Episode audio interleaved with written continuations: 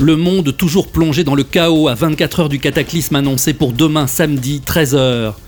On apprend ce midi que des groupes extrémistes européens, armés par la Russie, se sont infiltrés dans plusieurs capitales africaines pour tenter de renverser leur gouvernement. La plupart des assauts simultanés ont été repoussés, provoquant des bains de sang.